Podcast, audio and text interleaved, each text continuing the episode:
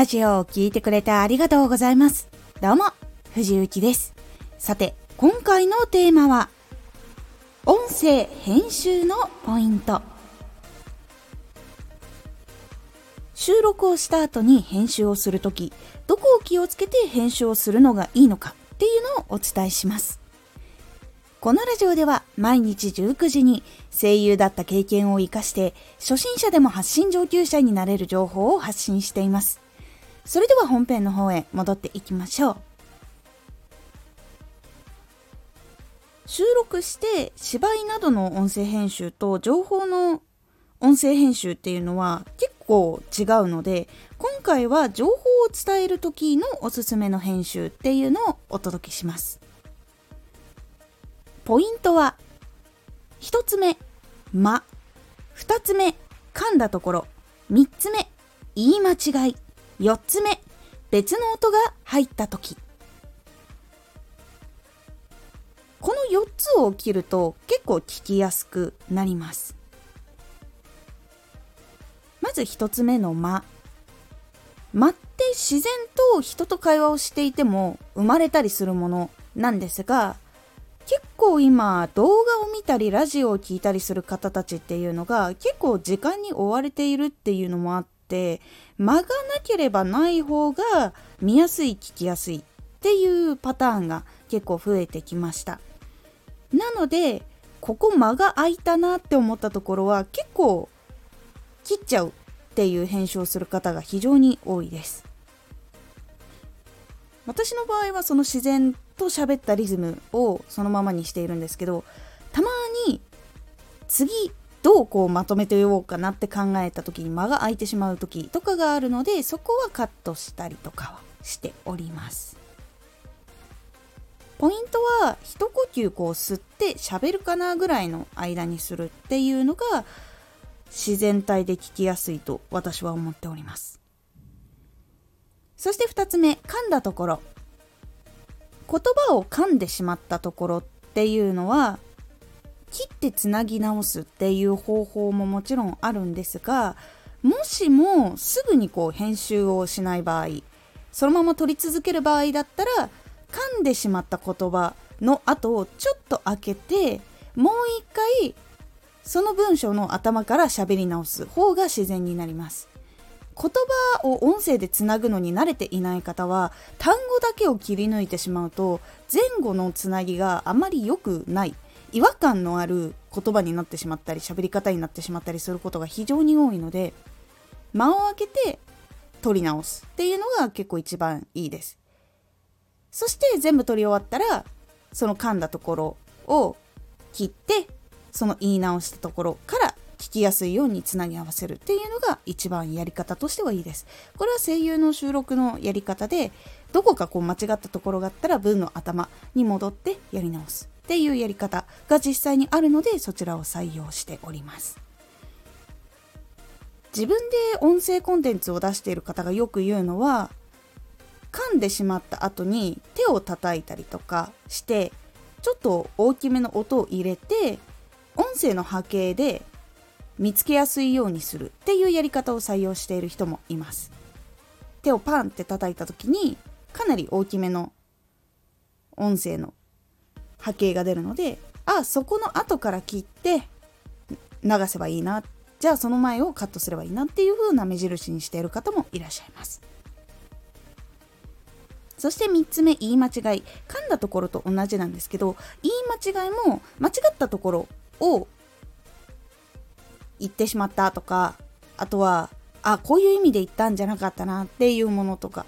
すぐに収録し直す時だったらそこの部分を前に戻って重ねて収録をするっていうやり方で全部撮り終わってから編集するっていう方は噛んだ時と同じように言い間違った後を少し開けて頭から言い直すっていう風にするとつなぎがしやすくなるのと言葉に違和感がなくなるのでそちらがおすすめとなっておりますそして4つ目別の音が入った時これはどういう音かっていうと例えば窓の近くで収録してたりとかするとたまに救急車が通ったりとかバイクの音が入ったりとかっていうことがあるかと思うんですけどあ入ったなって思ったら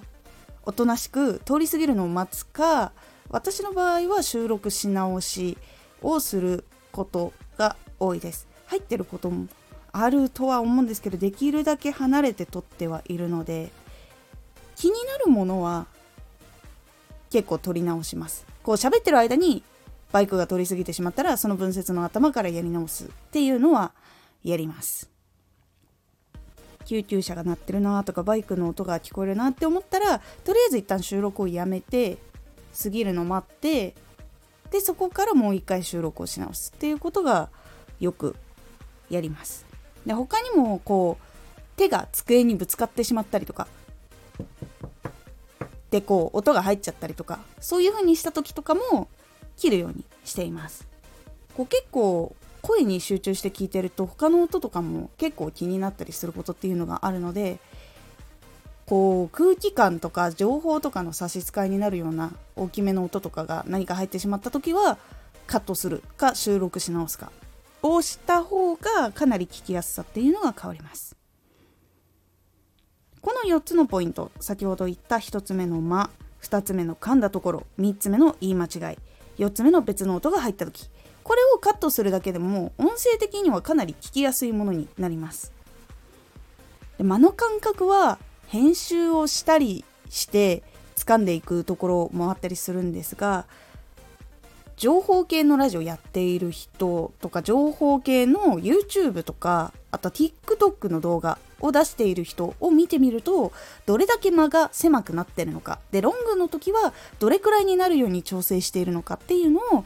体感的に感じた方がいいかなと思います。で自分が体感的に感じて自分のラジオ収録し終わった後に編集する時にいつもこれくらいの間だなって感じているものの1泊多く伸ばすか1泊短くするかで意外とちょうど良くなるっていうのがあります。これはちょっと人の体感によるんですけどこうまったり自分がしているなって思ったら自分の感覚よりこう一呼吸ぐらいとか1泊ぐらい早くカットを入れるようにするとちょうど良くなったりとかこう結構せっかちだなって思う方は1泊長く取るとちょうどいいっていうのがあったりするのでこれは結構もう聞いてみて自分の感覚を知ったりとかするのが一番いいかなと思います。間のところはちょっと時間がかかるんですけど噛んだとこ言い間違いとか別の音が入った時っていうのは比較的気がつきやすい要素だと思うのでそこをすぐにこう編集をするっていうのを心がけると結構音っていうのが変わります。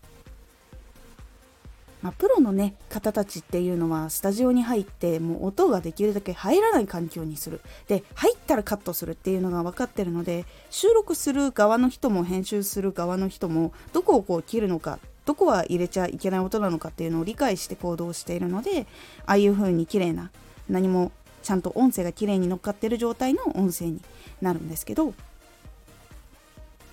自分がこう収録をする時とかやっぱりこういろんな音が入ってしまったりエアコンの音が入っちゃったりとか空気清浄機の音が入っちゃったりとかっていうのをそのままにしておいたりとかするとやっぱりこうプロの人の音声みたいに綺麗に聞こえなくてなんかちょっと後ろにノイズがこう聞こえたりするとかがあったりするので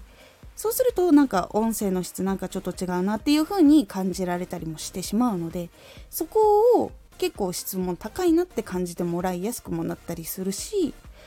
まずもうやっぱり一番に声と内容が聞きやすくなるっていうだけでも情報の入りやすさっていうのが変わるので是非この4つのポイントを気をつけて編集するようにしてみてください。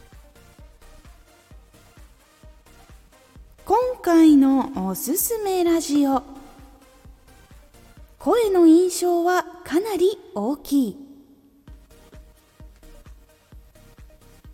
ラジオはやっぱり姿を見る